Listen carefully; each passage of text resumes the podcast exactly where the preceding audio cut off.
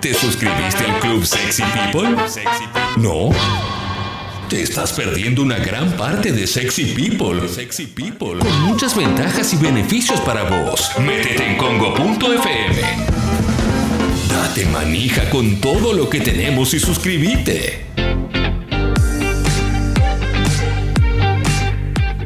Bueno, aquí estamos, ¿eh? qué lindo, ¿eh? siempre es lindo también lo que pasa fuera de aire, las charlas, las charlas eh, emocionantes, bonitas que tenemos. Y mm, vamos a tener, eh, vamos a arrancar la columna ahora, que ya lleva un par de semanas y que, a mí me pone súper, súper contento porque eh, insisto sobre esto, si es la primera vez que escuchás la columna de, Fernando Duclos, periodista en Twitter, es la persona que para mí mejor utiliza Twitter. Fernando es periodista, es viajero, tiene un libro que se llama Crónicas Africanas, va a sacar un nuevo libro ahora en breve y siempre nos cuenta, nos cuenta historias de un montón de países sobre los que no tenemos ni la menor idea. Fernando, buen día, ¿cómo estás? ¿Cómo andás, Clemente? ¿Todo bien? Acá observando un poco el cielo nublado, ¿no? De esta mañana, ya mediodía en realidad, y imaginando otro día más en casa. Sí, sí, sí, sí, sí, sí. Encima, bueno, justo una persona que no está nunca en la casa y que vive viajando. Eh, bueno, es, es, momento de escribir, es momento de, hacer esto, de contar tus historias, ¿no? Es parar la pelota para eso, para compartirlas.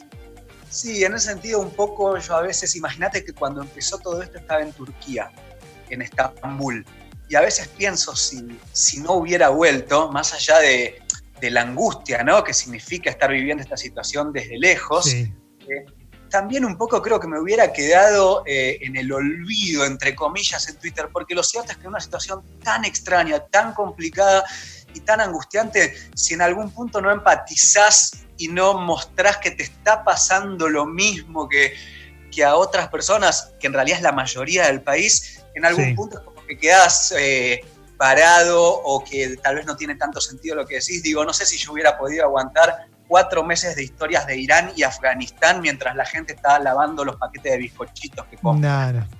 Obviamente, obviamente, obviamente. Pará, y ahora hoy vamos a hablar sobre.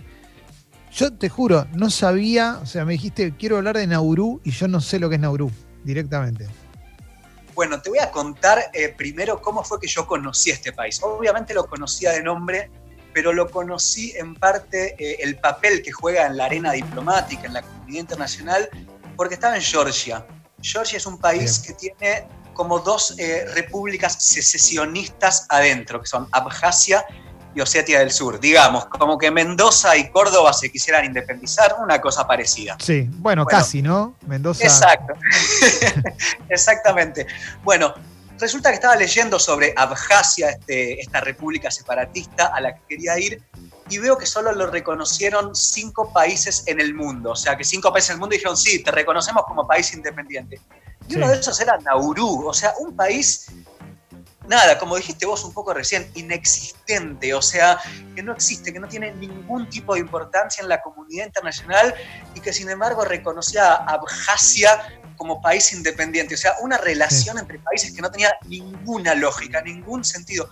Nauru es una islita de Oceanía de 20 kilómetros cuadrados, o sea, es más chico que, que Parque Patricios. Viven 10.000 personas. Yo no sé cuántas personas vivirán eh, en una manzana en Palermo o en, o en Jujuy, digo, pero es más chico que eso, o sea, son 10.000 personas, probablemente la cantidad de personas que vos conoces en tu vida o que viste alguna vez son muchísimas más que 10.000. Imagínate esto, una bandeja de la bombonera llena es más que toda la población total de Nauru. Bueno, un recital, un recital en River con 10.000 personas es un fracaso. Exactamente, exactamente. Un fracaso total. O sea, imagínate, verías River completamente vacío, sería un, escarnio para la banda que lo organizó. Bueno, este es un país con 10.000 personas que queda en Oceanía, es una islita chiquitísima, y de repente yo me encontré, che, ¿por qué este país reconoce a Abjasia, o sea, dos países que sin duda no tienen nada, absolutamente nada que ver la historia uno con el otro, y sin embargo para la comunidad diplomática eran importantes. Y bueno, a partir de eso me puse a investigar un poquito sobre el país y por eso hoy te, quería contar un poco, ¿no? Dale, dale, dale, avancemos, pues me, me recontra interesa. Eh, aparte, siempre pienso en cómo debe ser nacer en un lugar así. o sea, existiendo tantos lugares para nacer, hay peores también, digo, pero es muy loco nacer en un lugar donde hay re poquita gente, es, muy especial. Es muy especial, o sea, imagínate en todo el país, en Nauru, hay cinco escuelas, o sea, no más, directamente. Claro. Hay, hay un hospital, la capital, que en realidad ni siquiera se la considera capital, porque vos para considerar ciudad a una ciudad hay ciertos parámetros que cumplir, digamos, no sé, supongamos, tener más de 10.000 habitantes. Bueno, en este caso el país tiene 10.000. Entonces la capital se llama Yaren y son 700 personas, o sea, lo que cabe en un edificio directamente, ¿me entendés? sí, sí, sí, sí, sí, sí, Es una locura total. El presidente se llama, eh, estas cosas obviamente las estuve averiguando también, no es que las sé, digamos, una vez que yo me, decidí a hablar de esto con vos, me puse a leer un poquito sobre el país, se llama Lionel Angimé, o sea, un, un presidente se llama Lionel, como Messi, lo cual ya, bueno, para nosotros nos representa. Y escuchate esta, eh, en el país, como tienen tan pocas, tan pocas fuentes de ingreso, tienen que buscar formas de que, eh, nada, de, vivir, de sobrevivir, porque la verdad es que no, hay, no hay mucho para, para hacer y no hay lugar de donde sacar plata. Entonces, dos formas te voy a contar. La primera es justamente esta y que se relaciona con lo que te conté de Abjasia y de Georgia y también con Kosovo. ¿Cuál es? Eh, esto es como la FIFA. El voto de Estados Unidos o de China, países súper importantes en, el mundo, vale Te estamos perdiendo, ¿eh? Para, para que, a ver, para. Frená un segundo. Los diplomáticos y en la ONU que inauguró. Es decir, un país de 10.000. Dale. ¿Ahí me escuchás? Sí, ahí te, apagamos la cámara porque no te, porque te empezaste a ir, te empezó a fallar la señal, entonces te apagamos la cámara. Nos estabas diciendo el voto de una potencia como Estados Unidos y ahí se puso difuso, Fer, así que retomá desde ahí, porfa. Aunque no nos veamos, te, te escuchamos mejor.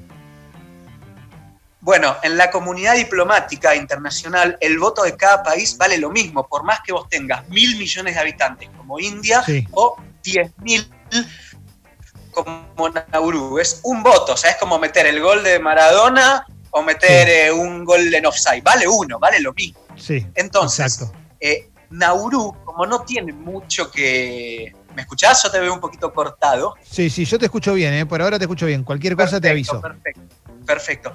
Nauru, como no tiene mucho para ofrecer, ofrece su voto, que vale lo mismo el de Nauru que el de Rusia. Entonces, Nauru no tiene idea de dónde queda Abjasia o dónde queda Kosovo o dónde queda otro país, pero dice, sí, listo, toma, yo te reconozco. A cambio, bueno, financiame la construcción de un hospital.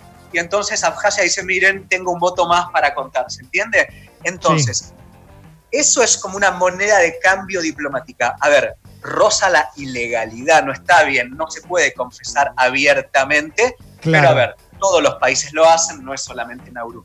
Esa es una opción que ellos tienen para autosustentar, sustentarse, para financiarse. Y la otra opción que tienen, mira esto, y, y, comparalo con, no sé, lo que somos nosotros como Argentina negociando eh, la deuda externa con el FMI. Bueno, tienen, por ejemplo, un restaurante de Nauru en Australia, porque el país más grande que les queda cerca es Australia. Tienen, en un momento se la jugaron a financiar un musical en Londres que se llamó Leonardo da Vinci, el musical, que representaba como una cosa lo que hubo atrás de la creación de, la Mona Lisa y fue un fracaso total, o sea, no lo fue a ver nadie el musical y el país se quería morir porque al cabo en esa financiación para ellos significaba un montón, digo, significaba que la gente tenga un plato de comida eh, eh, eh, en su casa, ¿no? O sea, estamos hablando de la financiación de un país. Y después hay una tercera fase muy, muy, muy oscura, esta es la parte fea, que es, a ver, Nauru no tenía forma de autosustentarse, no tenía, no encontraba la forma en que financiarse. Entonces Australia, que es como la gran, gran, gran potencia que les queda cerca, les ofreció construir una suerte de asilo para refugiados, que según las crónicas que se hicieron de este lugar, no está muy lejos de ser un campo de concentración. Ah, ok. Se empieza a poner oscuro, se empieza a poner un toque más. Exactamente, exactamente. Australia, respecto a las oleadas de refugiados, por ejemplo, que, llegan a Europa, tiene la gran ventaja que es una isla, no tiene fronteras terrestres. Entonces, los refugiados que llegan a Australia, supongamos de Somalia, de Irak, de Afganistán, de países pobres, eh, tienen que llegar por barco. La Guardia Costera Australiana la tiene fácil para verlos y no querían que, llegasen. Entonces, ¿qué pasó? Le empezaron a pagar a Nauru, que es como el país que les quedaba cerquita, la islita donde nadie se fija, para que alojen, entre comillas, en ciertos asilos a esta gente que quería llegar a Australia, pero Australia no los quería aceptar, pero tampoco se quería poner en contra toda la comunidad internacional. ¡Ey, Australia es un país que no acepta refugiados! ¿no? Hay como todo un marketing y Australia es un país que está muy bien visto, que es como que todo funciona bien. Sí, sí, sí, sí, sí, es una aspiracional Australia muchas veces. Exactamente. Entonces, bueno, el lado oscuro de Australia, o sea, los mandaron a, a los refugiados que llegaban a Nauru si vos lees en, Google, digo, pones Nauru, Australia, asilo, te van a aparecer unas historias terribles, escalofriantes, digamos, de, cosas que, ni vale la pena contar, pero que no están muy lejos de lo que uno lee, de las guerras en Siria o, los lugares que, la prensa nos vende como que son terribles. Y tan chiquitos y tan malos, ¿no?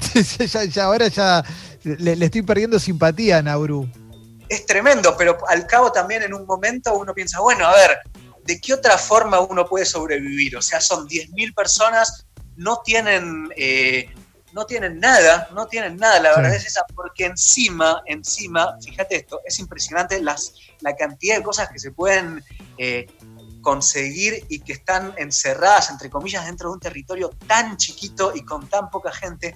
Nauru es una isla de piedra, o sea, es una isla y esta piedra es el fosfato.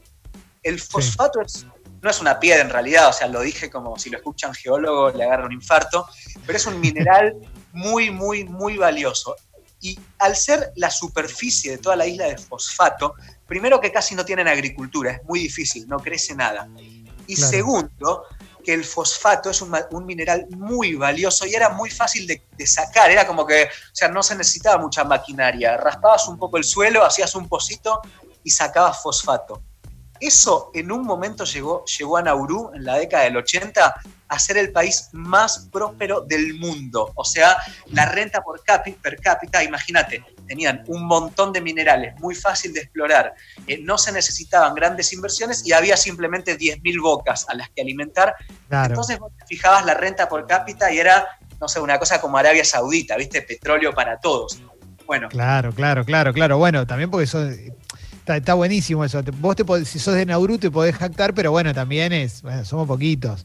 A ver, para, acá hay, hay pregunta de Alexis. No, es que es, maravillosa la historia, lo que cuenta Fer, porque en ese momento era el país más rico del mundo y empiezan a hacer, pero no es que, digo, eh, eh, pusieron un montón de plata en ese musical. Hay un documental buenísimo de esto eh, son todas decisiones tipo, bueno, ahora somos el país más rico del mundo, bueno, ahora vamos a ser el país más pobre del mundo. Y creo, Fer, y esta es la pregunta, ¿en algún momento empezaron a ser como garantes de, organizaciones, digamos, del crimen organizado, ¿no? Como una cosa así, como que empezaron a ser tipo, bueno, vengan acá, pongan la guita acá. Mira, eh, todo el país, a ver, yo también obviamente no, sé tanto, este es un país al que no fui, eh, no fui porque porque si hubiera ido creo que ya podría casi que vivir de eso dando conferencias, digo, es el país menos visitado del mundo, con 200 turistas por año, porque además queda lejísimo, o sea, no hay un vuelo, supongamos, Washington-Nauru, Frankfurt-Nauru, no existe, solamente desde Australia y muy cada tanto. Eh, entonces, nada, esto como que vos dijiste, bueno, a ver, ¿de dónde sacamos la plata? Primero éramos el país más rico del mundo porque teníamos un montón de fosfato, pero lo exploramos todo mal, eh, no, no, no, no fue sustentable, de un día para el otro se acabó. Bueno, ahora somos el país más pobre del mundo, porque no solo no tenemos fosfato, sino tenemos ni territorio, ni un, ni un, ni un lugar donde sembrar, o sea, no tenemos nada, ¿qué hacemos? Bueno, y en un momento sí, yo vi esto también, que, que vos dijiste, se convirtieron en una suerte de guarida fiscal tipo Islas Caimán para financiar grupos criminales de todo el mundo. No sabes dónde poner tu plata mala vida, bueno, ponele en Nauru. A ver, esto a mí me parece muy mal, pero en otra parte sucede en todos los países del mundo y si vos sos el presidente de un país que tiene 10.000 habitantes, que no tiene pasto donde sembrar, que tenía fosfato y que ya no tiene más, que supo ser el país más rico del mundo y de que de repente ahora vive de los enlatados que le manda Australia para comer. Y bueno, a ver, de alguna forma me las tengo que ingeniar. Entonces, bueno, nada, por un tiempo fue guarida fiscal, en otro momento trataron de financiar un musical que fue lo peor que, hubo en el mundo. En otro momento, y actualmente lo que hacen es venden su voto como moneda diplomática. Yo creo en algún punto que el debate a lo que tiene que llevar esto es qué significa ser un país, o sea, cuáles requisitos uno debe cumplir para ser un país, porque alcanza con tener un cierto idioma, una historia común, un territorio, cuando la verdad es que no tenés ni una forma de sustentarte. Claro. Claro, claro, claro, claro. Eh, a mí me parece que esto es, esta historia es increíble, yo no la conocía, pero, pero hay, hay otra arista, Fer, que, que, vi que lo tuiteabas, que aparte me lo pasaste, que es, ¿en qué sentido se enfrentan Nauru a China? Bueno, hay dos aristas más en realidad. La primera te la menciono así rapidísimo al pasar. Nauru es el país más obeso del mundo, eso es impresionante. Hay un porcentaje de obesidad de la gente de 80, 90%. Todas las islas de la Polinesia tienen este mismo problema. Si vos ves cómo son los maoríes, por ejemplo, son gente de contextura muy, muy, muy grande, que encima, particularmente en este país, al no haber agricultura, comen todo enlatado, comen mal, no tienen lugar mucho para moverse, en fin, se genera una suerte, también me parece que hay una predisposición genética. Bueno, si vos ves, eh, pones de nuevo, pones en Google personas de Nauru, el 90% de las fotos que aparecen son de, gente obesa, con, claros problemas de sobrepeso. Esa es la primera arista, muy problemática, porque además lleva diabetes, problemas de riñón, etcétera, etcétera, etcétera.